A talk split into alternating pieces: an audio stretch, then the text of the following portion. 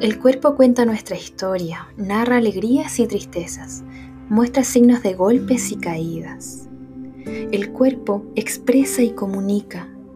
Necesitamos validar sus razones y entender sus pedidos. Juntas aprendamos a leer sus mensajes y comprender sus códigos. Bienvenidas al podcast de psicología El cuerpo es el camino.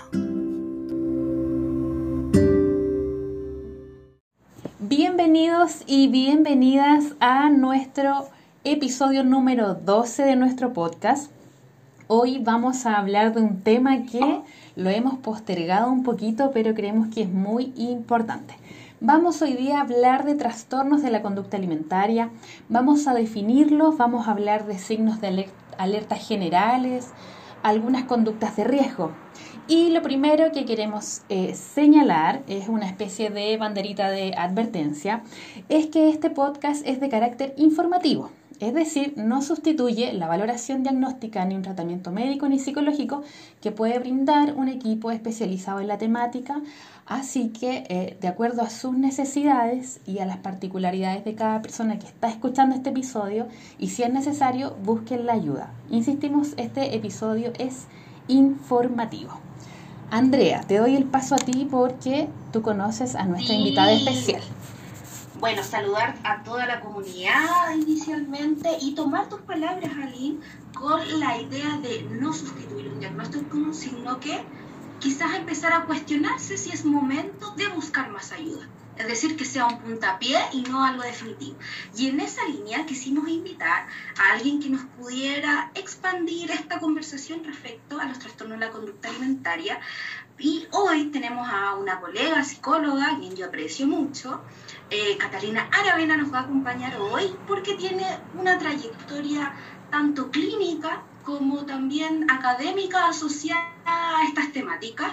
Eh, y también les adelantamos que en algunas ocasiones hemos derivado pacientes, por ejemplo, a la Catalina. Entonces, en esa línea, queríamos también que la conocieran, empezaran a saber quién es ella. Así que hoy vamos a partir con esta temática. Así que ahora le doy paso a Catalina, que por favor nos presente, nos diga quién es ella primero y en qué ha estado trabajando este tiempo en su vida laboral.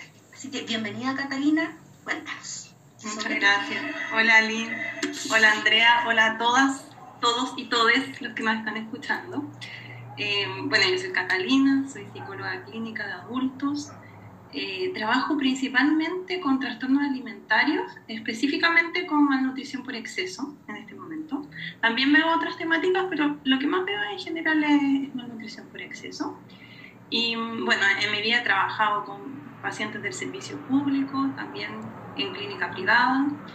Y actualmente estoy trabajando en una investigación y atiendo pacientes de manera privada. eso estoy ahora.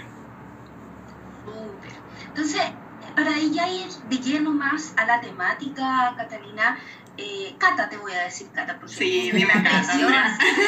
vamos a ser tan formales. Cata, primero, yo creo que es súper importante como, ya, ¿de qué estamos hablando cuando hablamos de trastorno de la conducta alimentaria? Creo que eh, es un paraguas a veces tan grande o tan mal utilizado que quizás sea bueno como primero dar una primera descripción, como qué hablamos cuando ocupamos este término. Bueno, los trastornos de la conducta alimentaria se podrían definir como alteraciones graves de la conducta de la alimentación y del control de peso y están relacionados con temas psicológicos, muchas veces tienen consecuencias físicas, sociales, familiares, eh, pero lo más importante es entender que son alteraciones graves de la conducta, son complejas. La gente que las vive en general está sufriendo y lo está pasando eso como paraguas general. Claro, qué bueno poner igual el punto ahí, porque muchas veces, sobre todo los temas con el cuerpo, pareciera como que es una voluntad, un capricho. Y qué bueno partir diciendo que hay un padecer detrás de lo que está ocurriendo, un padecer, un, un sufrimiento grave asociado a estos elementos. Y, y en esa misma línea, como ¿qué otras cosas nos podrías comentar? ¿Cómo se mide? ¿A dónde se registran? ¿Cómo, ¿Cómo se llegan a diagnosticar? Mira, lo principal, Andrea, es que existen algunos trastornos de la conducta alimentaria que son como los más típicos, entre comillas. Hay otros, eh, pero los, los, más, los que más se observan son la anorexia nerviosa, la bulimia nerviosa y el trastorno por atracones. Todos tienen sus características eh, particulares. La anorexia, por ejemplo, eh, existe como una restricción de la ingesta, y eso es como lo principal de la anorexia, y el miedo intenso a, subir de peso, y como el, el, intento a no aumentar de peso, lugar. En la bulimia nerviosa existen episodios de atracones y asociados a comportamientos compensatorios para evitar el aumento de peso que vienen después de los atracones. Y eso podrían ser, comportamientos compensatorios podrían ser vómitos autoprovocados o el uso de laxantes, diuréticos, un, ejercicio excesivo. Eh, y según como bueno, como para tener como un panorama general, en la psicología en general se, se diagnostica eh, con un manual. Entonces, en general, uno como para diagnosticar se basa en este manual. Eh, ve si que existen los síntomas, hace como un checklist de síntomas y si es que existe, la persona tiene esa patología o psicopatología. En la bulimia nerviosa esa era la principal, en la anorexia, lo que les había comentado, y en el trastorno por atracón, lo principal como para diagnosticarlo es que existan episodios recurrentes de atracones de comida. ¿Y qué es un atracón? Un atracón es una ingesta, una cantidad de alimento que es superior a la que la mayoría de las personas ingerirían en un momento determinado. Eh, por ejemplo, en una hora, en media hora. Eh, y también va acompañado de la sensación de falta de control en ese momento. O sea, yo no tengo el control de comer o dejar de comer en ese momento. En general, en el trastorno por atracón, eh, va acompañado también de que uno come mucho más rápido de lo normal, eh, de que uno se siente desagradablemente lleno o lleno, eh, y de que uno come cuando en realidad no tiene hambre física. Mm. estos serían como los principales trastornos de la conducta alimentaria. Eh, pero igual me gustaría dejar en claro que más que el diagnóstico, lo importante es que una persona lo esté pasando. Mm. Porque si nosotros nos basamos en el manual, a lo mejor en el manual de bulimia, en la parte de bulimia nerviosa, por ejemplo, dice, uno tener bulimia, eh, tiene que haber pasado esto, esta situación, la persona la tiene que estar viviendo por lo menos durante tres meses. Y a lo mejor hay una persona que está viviendo una situación súper compleja por menos de tres meses que no calzaría en el perfil de bulimia nerviosa, pero está pasando pésimo, está sufriendo, tiene la embarrada en su vida por este tema, y da lo mismo que esté o no esté en el diagnóstico. Lo importante es que lo está pasando mal, lo importante es que necesita ayuda, y lo importante es que más que la etiqueta, en este momento hay un sufrimiento. Eso como panorama general. Buenísimo.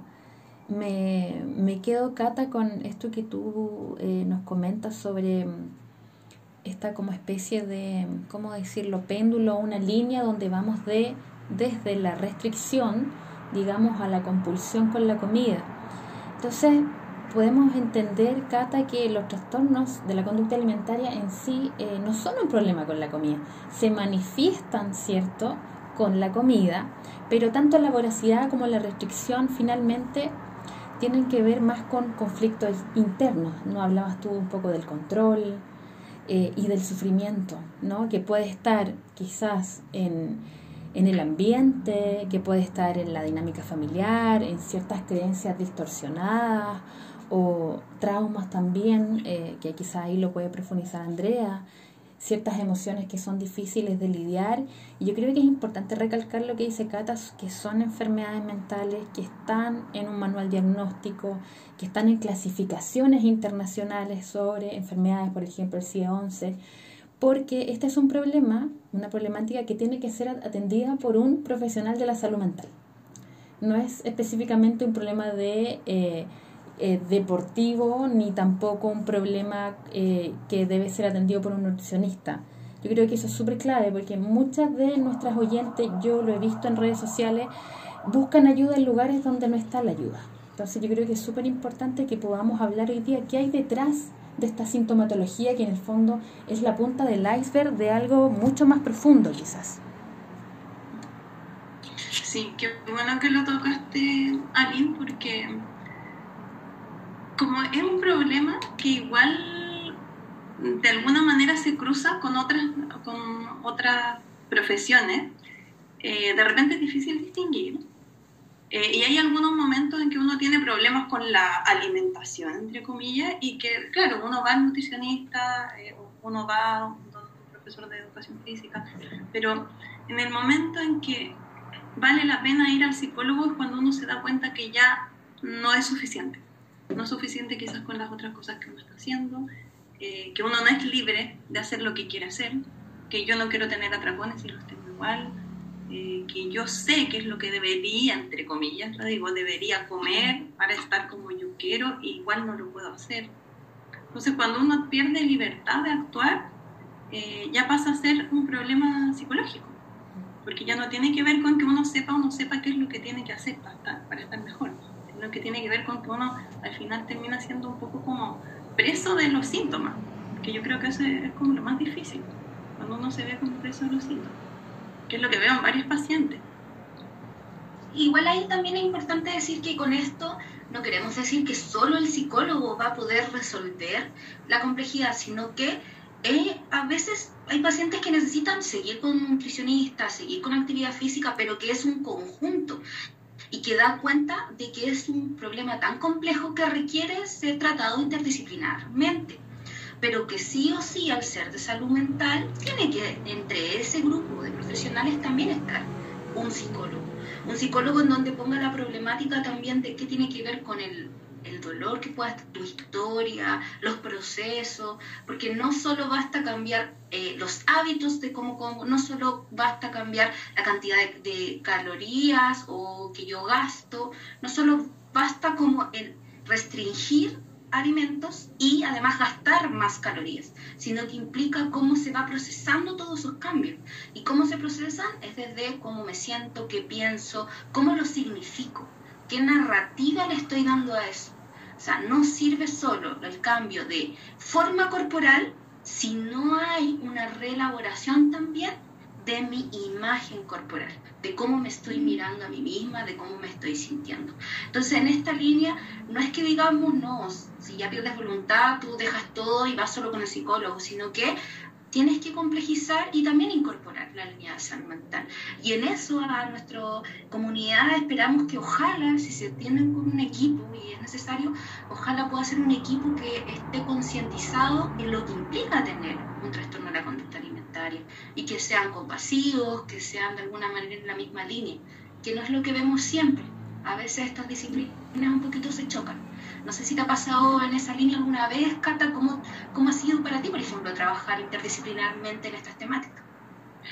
Eh, sí, igual uno choca interdisciplinarmente. sí. Eh, André, antes de pasar a eso, que dijiste algo que en realidad me, me, eh, me siento profundamente identificada con lo que tú estás diciendo, que creo que este es un tema bien individual y bien subjetivo. Y cada persona en realidad tiene que mirarse a sí mismo y darse cuenta si es que necesita algún profesional u otro, o a lo mejor no necesita un profesional, necesita otra cosa. Eh, y lo digo un poco como, entre comillas, para patologizar lo que sucede y también para desprofesionalizar, porque de repente, eh, de repente uno, no sé, escucha en algunas partes que la única opción es ir donde un profesional y no es así. Hay muchas personas que eh, el espacio para sanarse es otro. Eh, y eso en realidad uno lo, descubre mirándose a uno mismo y dándose cuenta de qué es lo que uno necesita y qué es lo que está, por qué es lo que está pasando, etc. Pero qué bueno que lo dijiste así, André, porque creo que igual es importante eh, destacarlo, que al final el llamado es, a que uno se mire, a que uno vea qué es lo que, por lo que uno está pasando y según lo que uno está viviendo, qué es lo que uno necesitará empezar a, ver, como a revisar cuáles son las opciones. De repente las opciones son, no sé, conversar con alguna amiga de alta confianza que no te juzgue y te va a ir bien, y va a estar mejor en esa situación.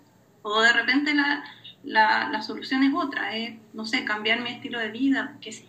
Cada uno puede ir como detectando qué es lo que es mejor para uno en el momento.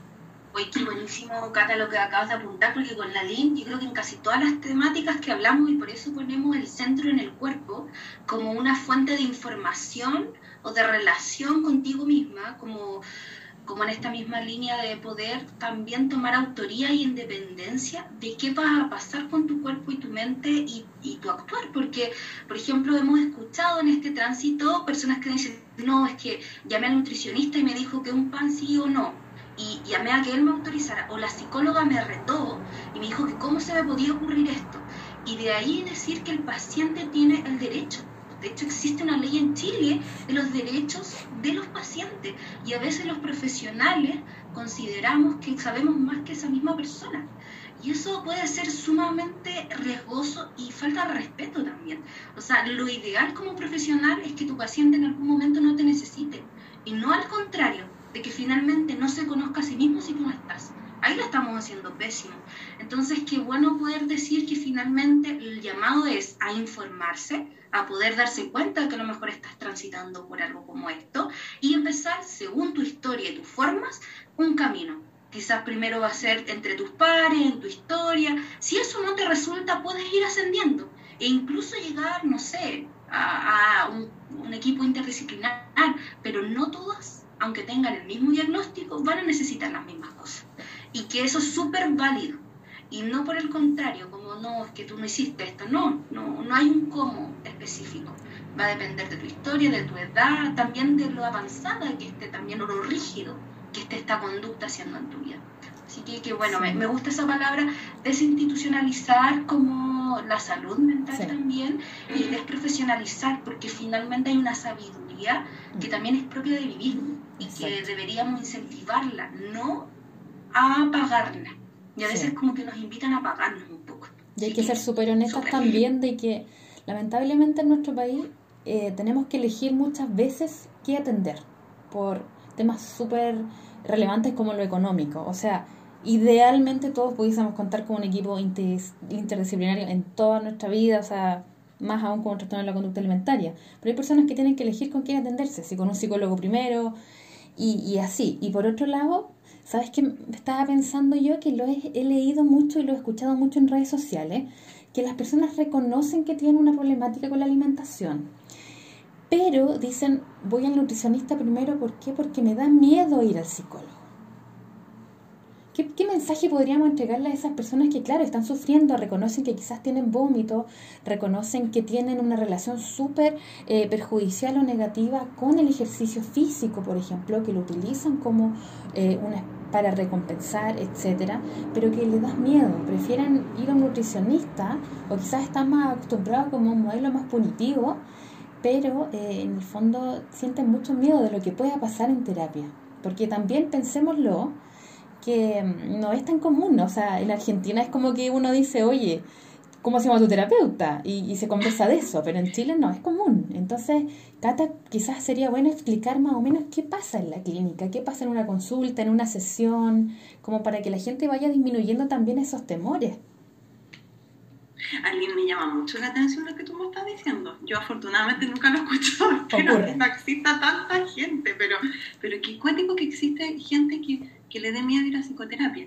Y te lo digo porque eh, el espacio de psicoterapia igual debería ser un espacio al que uno quiera ir, en que uno esté cómoda, que uno esté tranquila. Eh, y quizás ese es como un, primer punto a tocar, que las personas si es que quieren ir a psicoterapia y si es que asisten y no se sienten cómodas en el espacio, tienen toda la libertad para cambiar de terapeuta, para salir de ahí, para suspender, lo que sea. Eh, creo que uno nunca le debería tener miedo al psicólogo y si es que le tiene miedo, es para revisar si es que uno tiene que estar en ese espacio o no. Eso es lo primero. Buenísimo. No, no está bien que uno le tenga miedo a, su terapeuta. Eh, porque desde el miedo uno no, puede construir. está, difícil avanzar. De hecho, ahí te quiero interrumpir un poquito, Cata. Incluso si uno siente el miedo, es legítimo que uno le diga al terapeuta, sabes que esto me da miedo. Y para uno como terapeuta, eso puede ser un logro súper bueno, porque uno está preparado para eso. ¿Qué pasa vincularmente? Es súper bueno. Y si ese terapeuta se lo toma mal y no lo ve como un, material a trabajar, entonces, como dicen por ahí, ahí no es. Ahí no es. porque de hecho eh, la literatura habla que un elemento vital para el cambio tiene que ser la vinculación con el profesional que te estás tratando. Si no, es súper difícil poder llegar a cambio. Como dice la Cata, la confianza es como eh, la línea basal, como desde donde partimos, el desde. Perdón por la interrupción, Cata, pero que llama está, está bien, André. Y qué bueno que lo tocaste, porque de repente eh, hay personas que sienten miedo porque las personas son más miedosas eh, y sienten miedo en el espacio de, psicoterapia y decían retirarse en vez de tocarlo con el terapeuta y quizás era una buena opción. Y quizás se pueden sacar cosas súper es súper fructíferas a partir de eso, sobre todo en el vínculo. Así que qué, bueno que lo tocaste, Cuando me ha pasado que me han dicho cosas así, como eh, que están complicados por la sesión o algo así, siempre he terminado bien, porque en el fondo la persona se suelta, está contando qué es lo que le está pasando, está dando a conocer algo que, que tiene que ver con ella. Y, y, qué más lindo que poder estar en un momento tenso y resolverlo bien, porque mm. a veces uno en la vida diaria se da espacio a malos momentos y tener la tranquilidad que se va a resolver. O sea, las cosas incómodas uno las puede resolver, no tiene por qué correr toda la vida de ellas es posible afrontarla. Y si no lo puedes hacer en terapia, entonces, ¿qué? Tengo una pacientita, aprovecho aquí de comentar esta anécdota porque para mí ha sido una experiencia súper significativa, pacientita de 8 años, porque también atendió niños, que me gritó en la cara, no quiero venir nunca más, déjame en paz. Pues y ha sido el proceso terapéutico más bello que ha terminado, porque lo pudimos resolver a pesar incluso, porque obviamente no me agredió físicamente, mm. ella simplemente me mostró genuinamente su rabia y su cansancio. Y yo también se lo pude validar y lo pudimos elaborar. Entonces, eh, qué bonito el poder dar espacio a esas cosas negativas. A veces nos llevan tanto que tenemos que sentirnos bien, tenemos que estar adecuados. Entonces, como en terapia eso también es válido. así que de ser Validarlo, sí. Puede ser muy bueno. Sí está bien. Y respecto a lo que a tu pregunta, Lynn, que era cómo se vive en psicoterapia, cómo es el proceso. Eh, bueno, yo hago psicoterapia individual y mm, la psicoterapia es bien distinta a lo que hacen los otros profesionales, como estábamos diciendo antes en general los otros profesionales se, se enfocan más en, en, la conducta, en medicamentos, en cosas como más concretas. Y en psicoterapia, no, en psicoterapia nos, enfocamos más en lo que está viviendo la persona, en quién es esa persona en particular, en cuál es la situación particular que está viviendo en este momento. Eh, y sobre todo en que la misma persona pueda analizarse, mirarse, ver qué le está sucediendo, eh, recontarse su historia y a partir de ahí apuntar a, ver qué es lo que se puede cambiar, qué es lo que se puede modificar. Pero es un trabajo bien, bien individual y bien personalizado.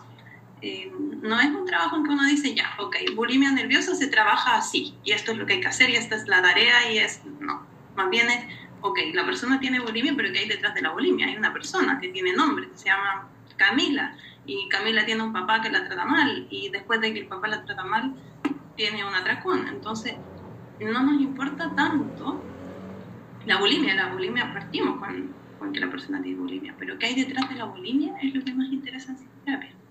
¿Qué hay detrás de eh, que el atracón lo tiene después de pelearse con el papá, por ejemplo? ¿Qué pasa ahí? ¿Qué está viviendo esa persona? Entonces no, no, existen muchas pautas, sino que más bien el trabajo es ir viendo qué es lo que le pasa a esa persona puntual y cómo desde ella podemos apuntar a algún y yo creo que es súper importante, Cata, el tema de los ritmos, porque así es que este tema era muy pedido, Cata, por nuestras oyentes. Siempre nos, solicitan este tema de trastorno de la conducta alimentaria. Y, y, desde ahí, una de las cosas que yo creo que más temor dan, además de la psicoterapia, que por desinformación o por malas experiencias de otras personas, está el tema de que me van a quitar algo que es con lo único que yo sé funcionar. Entonces, yo lo homologo un poco con yo he trabajado con personas con consumo problemático de drogas y alcohol. Y, la verdad es que entendemos desde ahí que, por ejemplo, el consumo de alcohol u otra droga es finalmente el bastón que la persona tiene para caminar. Entonces, en psicoterapia, en, en, un tratamiento psicológico, farmacológico, lo que se hace, en este caso, no es inmediatamente quitar el consumo mientras no le demos ni construyamos recursos con las personas Entonces, una de las cosas que le dan miedo también a las personas con trastorno de la conducta alimentaria que nos han comentado a nosotros es que qué hago si no tengo este recurso para controlar, por ejemplo, algo de mi vida. Entonces, es importante decir que, que la psicoterapia también tiene sus ritmos y que es un proceso de aprendizaje. Entonces, de ahí también como desmantelar un poco estos miedos y ahora, ¿quién soy yo si no tengo esta enfermedad? Que también de cierta forma se vuelve súper funcional o como decías tú, es como la bulimia hecha persona, no, hay un ser humano detrás de esa etiqueta. Sí, sí, de todas maneras. Y, creo que igual vale la pena tocarlo así porque uno muchas veces como que piensa que porque yo tengo bulimia, por ejemplo, o tengo anorexia, soy una persona anoréxica y no, va mucho más allá de eso. Va mucho más allá de eso. El tratamiento va más allá de eso. Eh, lo que le genera a la persona dejar de tener los síntomas va más allá de eso. Como decías tú, eh, tiene una función, los síntomas tienen una función. Y um, Aline, tú lo dices como súper eh, super claramente que tiene función, pero no toda la gente se da cuenta. Mm. Hay muchas personas que yo le preguntaba incluso como, ¿cuál será la función de que esto aparezca? Mm.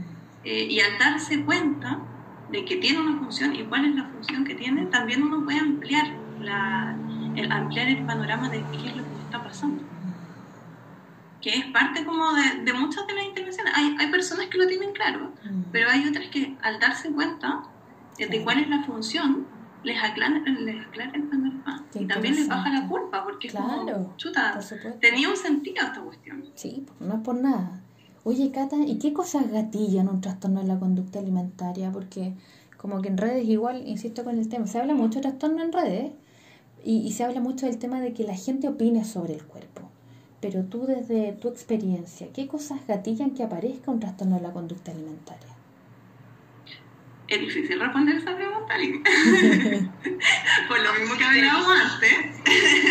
no, pero por lo mismo que hablábamos antes, de que, de que las situaciones son bien particulares. Claro. Eh, creo que igual uno puede encontrar algunas temáticas comunes eh, en, en, varios de los pacientes.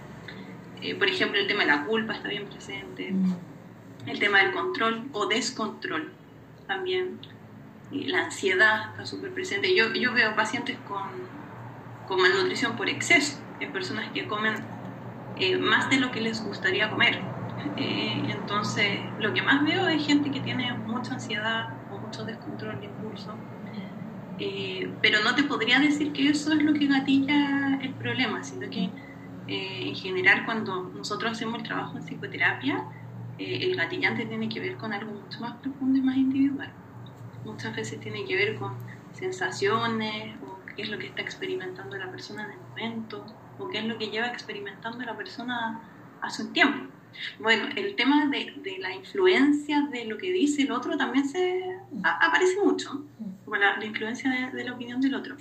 Pero también no podría decir que ese es el gatillante sino que más bien, como un conjunto de cosas, hay que ver en la persona que lo Claro, igual quizás eso de la visión del otro, más que un gatillante, es como una variable que te deja más vulnerable a... O sea, si en general eres una persona que necesita la validación del otro, o que el otro rige y eres muy influenciable o moldeable, eh, por los cánones de belleza o por las palabras de otro, a lo mejor te pone más vulnerable a, pero no necesariamente es un gatillante. O sea, pensando en el gatillante como eh, causa-efecto. Detonante. No, es causa-efecto, sino que, claro, como un detonante, sino que, claro, sí, puedes tener un poquito más, más de riesgo quizás por ahí. Pero qué bueno que también lo pones, Cata, como en esto de que eh, no hay específico, pues tenemos que mirar la historia, tenemos que mirar a cada sujeto y a lo mejor hay alguien que pueda tener todos varios elementos como vulnerables, pero que no, no lo desarrollen, u otros que lo desarrollen en un momento acotado de su vida, no siempre. Igual es relevante esto, chicas, porque de repente uno cuando busca gatillantes también está buscando culpables. Entonces, no sé, a veces uno ve psicopatología, uno ve como en redes sociales, en cualquier parte ya, por ejemplo, esta psicopatología está muy asociada a problemas con la madre. Entonces uno dice, ah, chuta, yo tengo esta cuestión, el, el tema de mi mamá, la embarró, me ha tratado mal, ha hecho esto, lo otro. Tal cual. y en realidad eso no siempre es así, mm. no siempre me va a ayudar a mirar qué es lo que me está pasando. Eh, y de repente ayuda más como a culpabilizar o a externalizar el problema más que otra cosa. Ahora, si a mí me hace sentido, igual lo puedo revisar, puedo darle una vuelta, pero es distinto a culpar o externalizar el problema. Por eso es complicado como el, buscar como cuál, qué, qué generó mm. el, el, problema de salud mental. En general, los problemas de salud mental, nadie nunca ha podido decir, este es el gatillo en ninguno. Eso te, iba a decir, porque si no sería como ganarse el loto. Imagínense usted, oyente, de que alguien descubriera cómo se generan cada uno de los trastornos. Podrías ir a ese elemento y resolver todos los trastornos o todas las dificultades de salud mental. Y eso no es así. O sea, somos súper diversos. Claro, obviamente los estudios marcan un camino y van a ver ciertos elementos que son más preponderantes que otros, pero es un conjunto, es, algo más complejo. O sea, si no tendríamos como, seríamos como casi clarividentes, así como resolviéndolo todo, sería genial, sería súper fácil también. pero trabajar en factores que influyen, la historia, la genética. Es que eso es súper importante. La Cata le clavo con esto, es que de verdad es así. Yo creo que tú te puedes, te pones a mirar, si siguen muchas como páginas como de salud mental, es como que termináis ya diagnosticándote pero con todo, porque es realmente así. Como que de repente se ven las problemáticas muy superficialmente, a eso me refiero como con los gatillantes, porque se habla como mucho, por ejemplo, en el día de acción que pasó en junio, eh, por los trastornos de la conducta alimentaria, como que todas las personas se abocaron a, oye, no hables del cuerpo, todos los cuerpos son lindos cuerpos, etcétera Y también el tema de las dietas, por ejemplo, que también por la evidencia se ha definido como una especie de gatillante, el transitar permanentemente por dietas restrictivas. Cata, y en ese sentido, hablando de dieta, ¿Hay conductas de riesgo como en torno a la conducta alimentaria? Conductas de riesgo, ¿como qué, Por ejemplo, em, no sé, hablábamos, si hay como alguna historial de dieta restrictiva o comenzar muy tempranamente en términos de edad a realizar dieta restrictiva, em, que en la familia quizás se hable permanentemente del cuerpo en términos de apariencia, como en ese sentido, como por esa línea. Sí, yo creo que los juicios, mm. eh, el estar expuesta a juicios del cuerpo y de la comida, es un tema de riesgo. En general, las mujeres estamos más expuestas a juicios y a juicios del cuerpo y de la comida. Y no me parece azaroso que sean más mujeres que hombres los que tienen trastornos de la conducta alimentaria. También podríamos pensar que es como, es de riesgo ser mujer en este mundo, mm, porque hay más probabilidad de tener un trastorno de la conducta alimentaria al ser mujer. Pero claro, el estar expuesto a juicio es, un riesgo. Igual es, es, importante el tema de los juicios, porque hoy en día se está cuestionando mucho eh, el que existan juicios en que la gente eh, emita comentarios sobre el cuerpo de los otros, eh, y creo que es algo súper positivo porque se está cambiando la forma de vivir el cuerpo, la comida, etc. Eh, y eso puede generar bastante más como repercusiones positivas de las que uno piensa. La mayoría de las personas que tienen trastorno alimentario o un gran porcentaje lo viven de manera silenciosa y, y, alrededor ni siquiera la gente sabe que lo tiene. Entonces uno de repente dice cosas, hace comentarios y le puede estar llegando a más gente de la que uno piensa. Mm pueden ser comentarios que le queda a una persona dando vuelta toda la tarde, toda la noche, toda la semana. Entonces, eso, yo creo que sería como un, tema de riesgo. Y las pacientes, Cata, que tú ves, por ejemplo, tú nos hablabas que principalmente atendías a personas con, eh, como la línea más de, con, exceso. Em, ¿Hay ahí como algo en común, quizás, por ejemplo, las dietas restrictivas?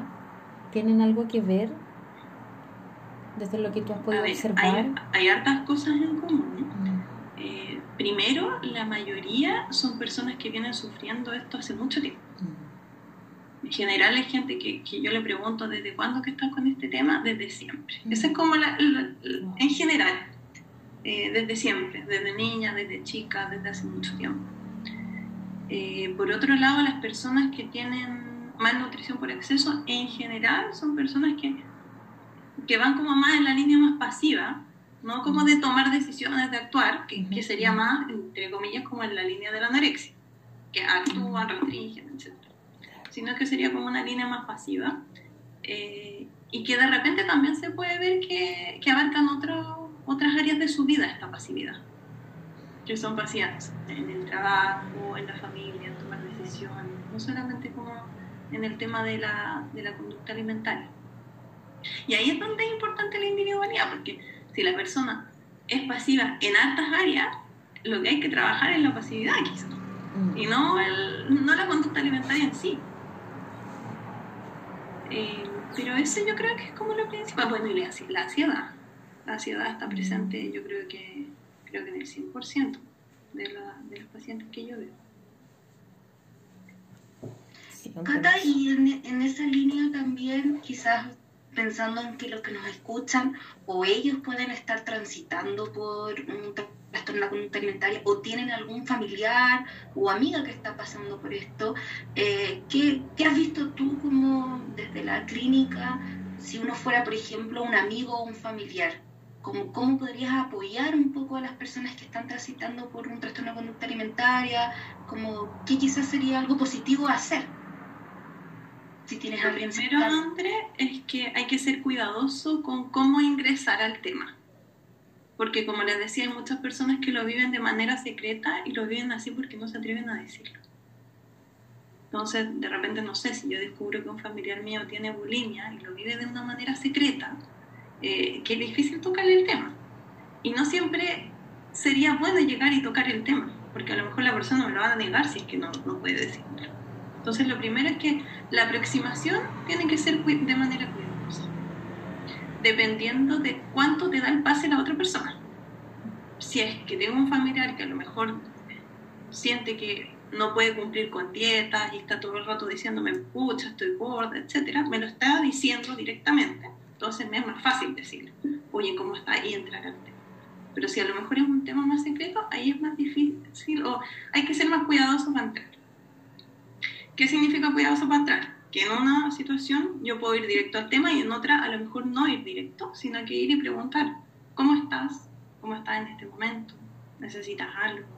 De una manera más amplia. Yo sé que la persona lo está pasando mal probablemente, ok, le pregunto cómo estás, si necesita algo, si hay alguna forma en que lo pueda ayudar.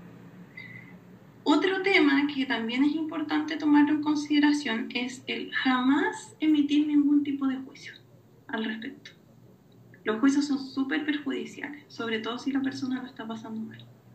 Imagínense si es que ustedes están pasando por un tema que las tiene mal, que están sufriendo, y alguien le dice como, ay, pero es que estáis tan flaca, y uno está con anorexia. ay, pero es que ¿por qué no, por qué no hacéis la dieta y ya? Si total, hazla, cúmplele listo, y se acabó tu problema. Ahí, de alguna manera, uno no está escuchando lo que le pasa a la persona. Está emitiendo juicios, está retando, y yo entiendo que haya muchas personas que caigan en eso, porque hay gente que no sabe cómo llegar y le genera un poco de rabia, es como, ya, pues algo, haz la dieta o come. Y he visto muchas familias de, personas que tienen anorexia que es como, ya, pues tenéis que comer. Y en realidad lo único que uno genera con ese tipo de reacciones es que la otra persona se aleje. Si uno quiere ayudar, lo primero es no juzgar, no retar, sino que más bien armar un espacio más bien grato y y preguntarle a la persona si es que necesita algo, si es que lo puede ayudar, si es que a lo mejor no lo puedo ayudar yo, si es que puedo contactarlo con alguien que lo pueda ayudar. Eso. Totalmente. Es como acompañar en el fondo. Mm, no hostigar, pero estar ahí cerca. Lo otro es estar. O sea, mm. eh, si quieres ayudar, tienes que estar. Mm. Estar como necesita el otro. No como a ti te resulta fácil. Ajá. Porque el llegar y sacar tu rabia y retar, pero ¿cómo se te ocurre? ¿Cómo no podía hacer eso?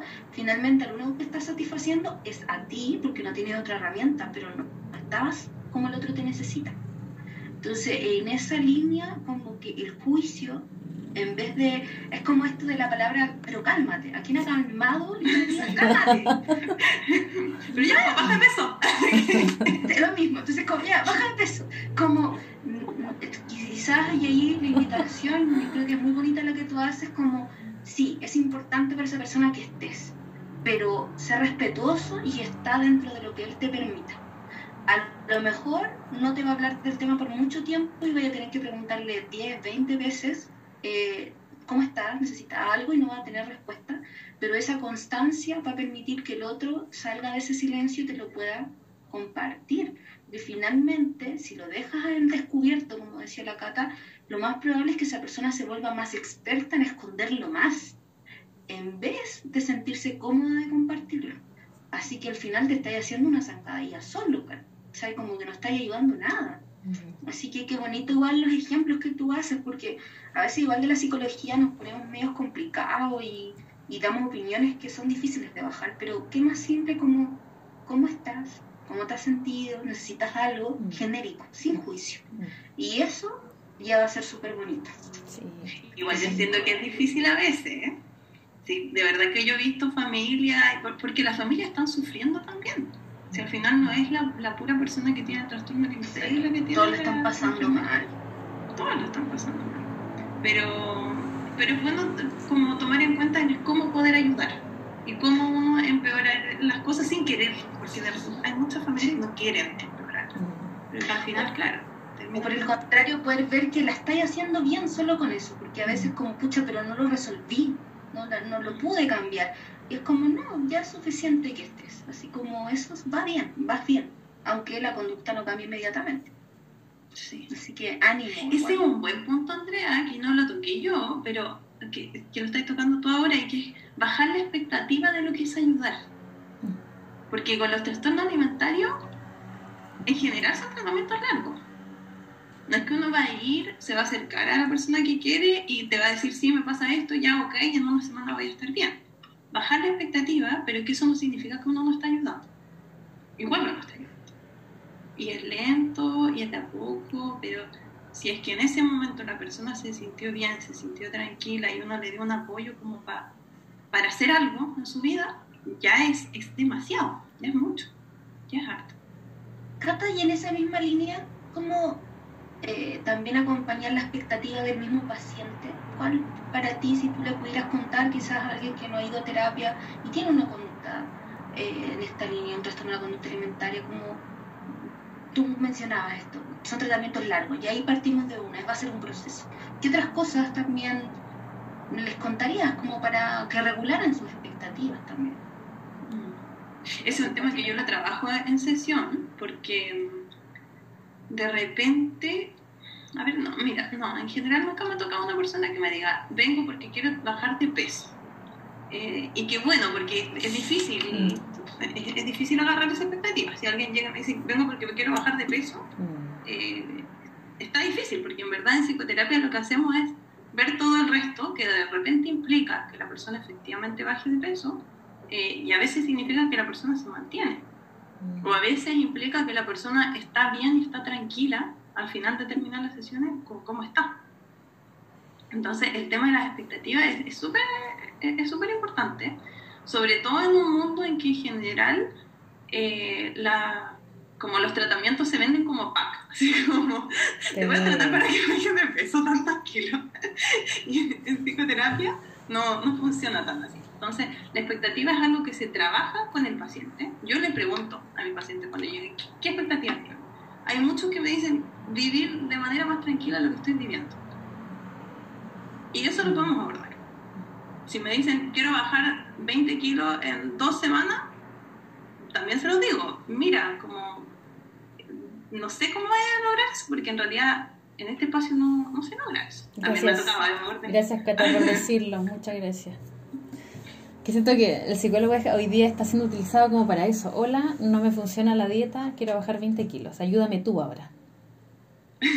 Sí, es súper heavy. Sí, ahora me acordé que sí me tocó una paciente, pero los pacientes igual lo entienden súper bien. O sea, es un espacio que creamos en conjunto, entonces como que se entiende que, al final es el objetivo. Pero comunidad, les, comento que Alina acaba de levantar sus manos, de verdad, con mucha alevosía dando las gracias por Sí, no, es que es verdad. es verdad, que, es que es como que casi es triste como que los psicólogos estemos ahora para eso. como para que la gente... No, y como es que, es que de verdad yo sigo muchas cuentas de nutricionistas y no siguen muchos nutricionistas, así que lo digo, por eso lo digo, porque en el fondo es como eh, oye, ya no pudiste bajar de peso, no, tenés que ir al psicólogo porque hay que bajar los 20 kilos en tantos meses, entonces no. Entonces es importante la expectativa y el rol del psicólogo, el rol de la psicoterapia, para qué es. Como, y como dice la Cata, a veces estos cambios pueden generar una baja de peso indirectamente, pero no es el objetivo principal. Sí, sí, efectivamente. Y tampoco es que uno no logre nada, no es como, ah, ya bueno, no bajo de peso, entonces... No voy tampoco. No, no, es que al final el objetivo tiene que ver con uno estar un poco más tranquila o estar tranquila de frente con la vida que uno tiene. Uno tener un poco más de libertad y no ser prisionera de los síntomas. Mm. Uno poder como dirigir un poco mejor su vida. Para uno, a lo que uno necesita. Y eso a veces implica que efectivamente la gente o baja de peso o disminuye los atracones o los elimina. Mm o es más feliz, si al final va para allá. Claro, claro. Una persona es más feliz. Totalmente. Exacto, y, y al finalmente, colateralmente, dejó de ser un poco el, peso, pero si tú logras estar más feliz, logras eliminar los atracones, colateralmente, quizás tu forma corporal va a cambiar, mm. también va a ser más cercana a lo que tú esperas, pero no es el punto, no, no mm. es el foco, porque de hecho, quizás tienes la forma corporal ideal, Mm. pero la estáis sufriendo todos los días para sostener eso. Súper importante. ¿A qué costo? Y finalmente, si sigue siendo solo tu foco, la forma corporal, lo más probable, y como siempre lo recalcamos en la cuenta, es una carrera eh, que nunca va a parar, porque esa forma corporal cada vez puede ser más exigente, más exigente si no tiene un sustento detrás, que él está bien.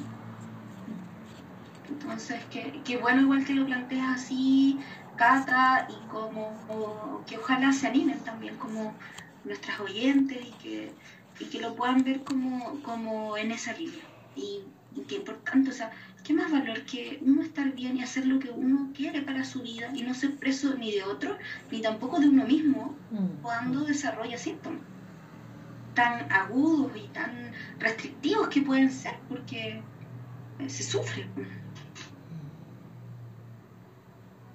Cata, ¿y es posible la recuperación de los trastornos de la conducta alimentaria? Otra duda de las personas. ¿Es posible una recuperación? Lo digo así tajantemente, porque he leído muchas ocasiones que dicen que, eh, que es crónico, que no se puede mm. recuperar, que las personas para siempre van a tener esto y te catalogan y te ponen una etiqueta terrible, porque de verdad yo encuentro terrible pensar que yo voy a ser, no sé, eh, anoréxica para siempre o bulímica para siempre eh, y no, no necesariamente. No necesariamente es así. Depende mucho de cada persona, depende mucho de cada caso, depende mucho de la vivencia, del tratamiento que tenga. Pero yo he visto personas que se tratan y que después de muchos años no tienen ninguna recaída y que deja de ser tema o a lo mejor es tema pero de una forma muy, muy, muy, muy sutil que no les molesta. Lo he visto. Buenísimo, súper importante recalcarlo porque, como dices tú, Cata, claro, se trata como de que fuera crónico o que es algo que con lo que tienes que lidiar toda tu vida. Y eso eh, realmente da tristeza, es como chuta, voy a cargar con esta mochila toda mi vida. No, es posible la recuperación entonces de un no, es como estoy frita para siempre. o sea, ¿para qué? Estoy determinada en el fondo. ¿Para qué me trato? ¿Para qué? Yo de verdad que he tenido pacientes que es como bueno, ¿para qué voy a hacer algo si en realidad estoy fallada? Estoy fallada yo, estoy fallada para siempre. Estoy fallada para siempre porque tuve bulimia. Y encuentro que es más un daño que otra cosa el mirarlo así. Claro. El sentirse así. O sea, si uno se siente que está fallada para siempre, lo más probable es que uno haga una vida como que estuviera fallada. Y uno va a estar fallada para siempre. Como una profesión cumplida. Claro, como una profesión cumplida. Entonces es importante decir que no, no necesariamente. Yo de verdad que he visto varias personas que no, que no necesariamente. Que por muchos años dejan de tener conducta, un trastorno de la conducta alimentaria. Lo que no han tenido nunca más, en realidad. Y Cata, ya, yo creo que para ir cerrando, tengo la impresión que se nos ha pasado el tiempo volando. No sé cuánto tiempo llevaremos conversando. tenía el tema. ha sido súper bueno. O sea, como el tema, esperamos que los oyentes también consideren lo mismo, pero en esta misma línea, y ya para ir cerrando, Cata, desde tu experiencia, desde lo que ha salido en la conversa y todo, ¿qué le podrías dejar como mensaje, como reflexión eh, a nuestra comunidad eh, asociado al tema de los trastornos de la conducta alimentaria? Te agradeceríamos si nos pudieras compartir como una reflexión final o una idea final para ellos, directamente para ellos.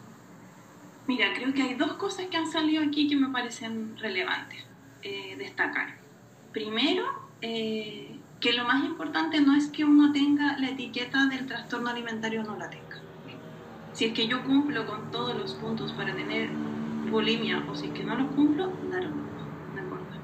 Lo importante es que si es que yo lo estoy pasando mal, estoy sufriendo, siento que necesito ayuda o lo estoy pasando mal en esta vida, vale la pena hacer algo y ese algo pueden ser distintas cosas. Cada uno tiene que revisar en sí qué es lo que necesita, qué es lo que lo puede ayudar. Hay personas que me, de verdad que dicen, a mí no me gustan los psicólogos. Si no le gustan los psicólogos, quizás no es el espacio, pero buscar algo, porque uno no tiene por qué vivir sufriendo toda la vida. Hay, hay que levantar la banderita de alerta y, y como por un tema de amor propio, de respeto a uno, de cariño, hacer algo por uno si es que uno lo está pasando mal. Entonces, eso es lo primero.